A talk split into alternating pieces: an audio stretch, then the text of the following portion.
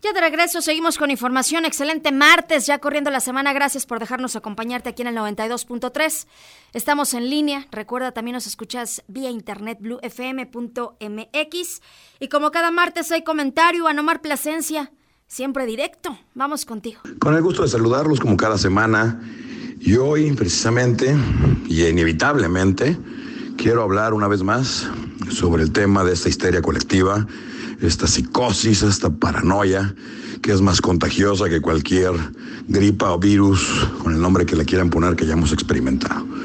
Antes de empezar, quiero hablar de verdades absolutas, no de interpretación, no de, de que estoy mal informado, no de que es subjetivo. Una verdad absoluta es que en el 2009 México sufrió una pandemia, sufrió una crisis por el famoso H1N1, que le llamaron en su momento la fiebre porcina.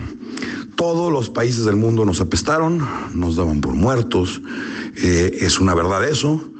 Es una verdad también que empezó en los Estados Unidos, ingresó a México ese virus por los Estados Unidos. Siempre en todo momento, hasta la finalización de ese drama, hubo más enfermos en los Estados Unidos que en México. Y siempre culpaban más a México que a los Estados Unidos, con el argumento de que ellos tenían mejores sistemas de salud, con que México no estábamos preparados y que íbamos a morir todos. Eso es una verdad, como también es una verdad que el gobierno en ese entonces del presidente Calderón aguantó lo más posible eh, el famoso, la cuarentena, que le llaman, hasta no tener amarrado un fondo internacional de la Organización Mundial de la Salud que nos iban a dar hay unos recursos supuestamente para paliar el problema tan grave de salud que estábamos viviendo, como olvidar que hasta el secretario de salud en ese entonces, el doctor Córdoba Villalobos, hasta una con una, un, premio, le dieron hasta un cargo el gobierno francés, lo conmemoró, porque Francia, curiosamente, era el que fabricaba esa vacuna, de la cual pues nunca supimos quién se la puso o quién no. Sin embargo, así como fue el boom para estas fechas, para ser exactos en abril, el 2009 fue cuando se detonó, es que lo vivimos. Era un virus, que también es una verdad absoluta, el H1N1, con mucho mayor rango de mortalidad que este famoso coronavirus o COVID, como le llaman. Sin embargo, en México, el desarrollo, el quehacer cotidiano de nuestro país no vivió ni el 20% de esta paranoia y esta psicosis que estamos viviendo. La pregunta que uno se hace es, ¿qué cambió del 2009 al 2020? Si en el 2009 era un virus más agresivo, un virus con mayor grado de mortalidad, para ser exactos, del 10% de los infectados fallecían, en el caso actual del coronavirus es el 3%, una gripa normal tiene un 1% de grado de mortalidad, sobre todo en gente grande, porque tiene ya las defensas más bajas o tienen otras enfermedades preadquiridas que se le complican con una gripe regular. Entonces el coronavirus es tres veces más mortal que una gripa normal, pero el H1N1 que vivimos y padecimos hace 11 años es 10 veces más mortal. entonces la pregunta que nos hacemos es si México ya estamos curtidos con un virus tres veces más mortal que el que estamos viendo ahorita, ¿por qué estamos tan eh, escandalizados en esta ocasión? ¿Por qué? Desde antes de la época estacional, porque también una gran verdad absoluta es que siempre cuando entra la primavera vienen las enfermedades estacionales que son muy relacionadas con el sistema respiratorio. Las alergias, las gripas, eh, que cualquiera los podía interpretar, ahora con esta paranoia, que cualquier persona que tose o que estornuda, no, ya está infectado. Entonces nos vienen días muy asiagos, porque el mes que entra es cuando empiezan obviamente las fiebres estacionales y las alergias. Todo el mundo vamos a creer que es coronavirus. Sin embargo, se nos olvida que ya lo vivimos, ya lo pasamos, ya lo sobrevivimos, ya lo superamos. Y no es con la gravedad que nos lo quieren ser ver los medios de comunicación y los demás. Cualquiera que me estuviera escuchando diría, ay, sí, ojalá no te enfermes tú o alguien de tu familia para ver si no es tan grave. No, vamos a hablar de verdades absolutas. Vamos a ser objetivos. ¿Qué cambió de hace 11 años a la fecha? Y se los digo con otra verdad. La guerra comercial entre los Estados Unidos y China. Empieza Donald Trump como siempre, diciendo que le iba a poner sanciones comerciales a China porque tenían prácticas desleales, eran muy piratas, eh, estaban muy baratos.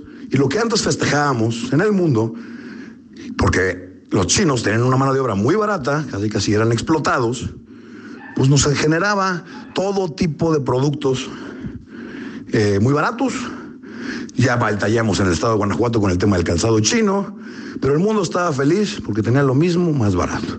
Y los chinos fueron trabajando sobre esa y otros detalles más hasta apoderarse de los créditos de las empresas y de la economía mundial.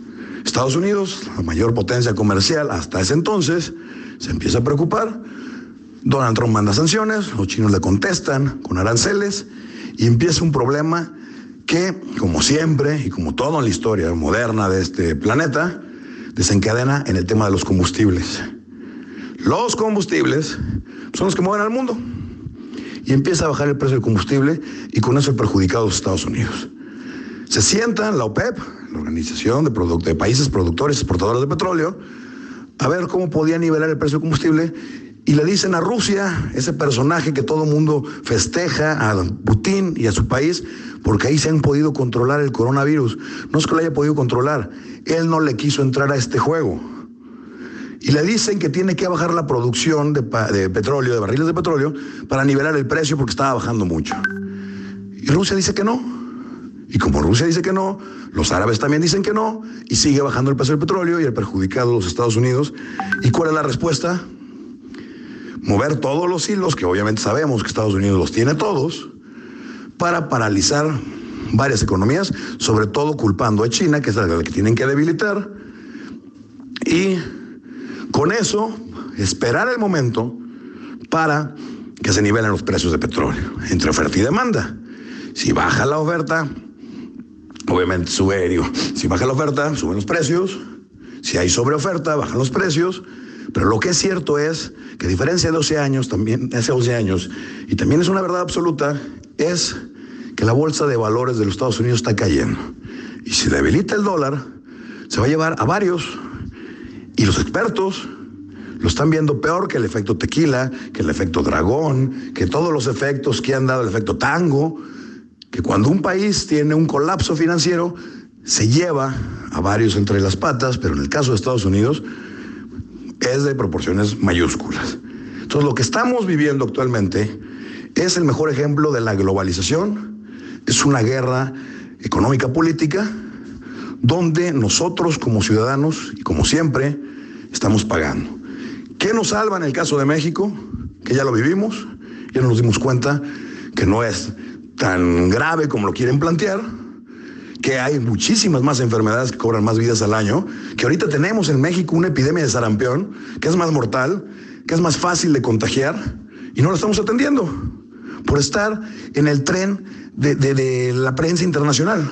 Nunca en la historia hemos tenido tanto acceso a la información y hemos tenido tantos medios e instrumentos, por ejemplo, cada persona con su teléfono es un periodista, es una radiodifusora, es, es una televisora, tomas un video, lo subes a redes y si es exitoso, en cuestión de minutos ya tienes millones de reproducciones. Y sin embargo, pues no vemos esos millones de videos de esa pandemia, de esa gente cayendo, fulminada como si lo estuvieran fumigando, por este virus tan peligrosísimo que es tres veces menos grave que el que sobrevivió México en el 2009. Entonces, ¿qué nos arroja eso? Que estamos siendo víctimas de intereses mucho mayores y que nos estamos yendo con la finta. Hay gente que está exigiendo que se paralice el país. Con el daño que eso le genera a la economía, se debilita la, la mexicana y no se a ver tan grave lo que le está pasando a los Estados Unidos. Pero repito, volteemos a ver a Rusia. Rusia va a ser la beneficiada con esto y curiosamente coincide con el tema de la que acaba de librarse la Donald Trump. Se salvó el impeachment, se salvó que lo iban a desaforar y se salvó de las acusaciones de que Rusia lo tiene extorsionado o chantajeado por unos supuestos videos que se tomó en Moscú haciendo unas cuantas barbaridades. Y uno dice, ¿en serio? ¿Y todos pagamos eso? Así de delicado la globalización tres personas con poder. El punto, ya para no explayarme, es que Si tomamos las verdades absolutas, ya no nos vamos con la finta. El problema es que la gente cree lo que quiere creer. La gente no, le, da pavor sacrificar sus comodidades. Por eso esa epidemia de comprar papeles del baño, que uno dice, bueno, ¿y por qué no compran este Kleenex? Si son para la gripa, ¿el papel del baño para qué? No, porque creen que se viene un colapso y la primera comunidad que no pueden prescindir es el papel del baño. Y viene la psicología de masas, viene el efecto de como borregos y todo el mundo a repicar y a repetir lo que los demás están haciendo porque no saben qué es lo que está pasando. Pero en nuestro caso en México, sí sabemos lo que está pasando y lo que está pasando es que es un virus tres veces menos letal que el que vivimos en el 2009. ¿Y cómo lo manejamos en ese entonces y por qué ahora lo estamos manejando diferente? Ese es el punto y es donde nosotros, al igual que Rusia, deberíamos aprovechar este momento y estar pegados a la pared, dejando que los demás sigan con sus guerras de pandemia, de psicosis, de paranoia colectiva. Esa es mi opinión. Yo sé que hay gente que como quiere creer, lo que quiere creer, lo va a hacer y no le va a gustar lo que le estoy diciendo. Pero esto está sustentado en verdades absolutas, como las acabo de mencionar.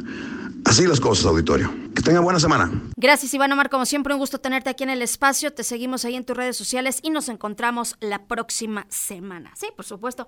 Lo seguimos comentando también acá en, redes.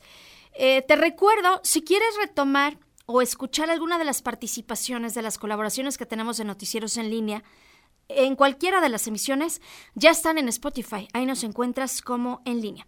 Permítanos una pausa, es muy breve, regresamos con más.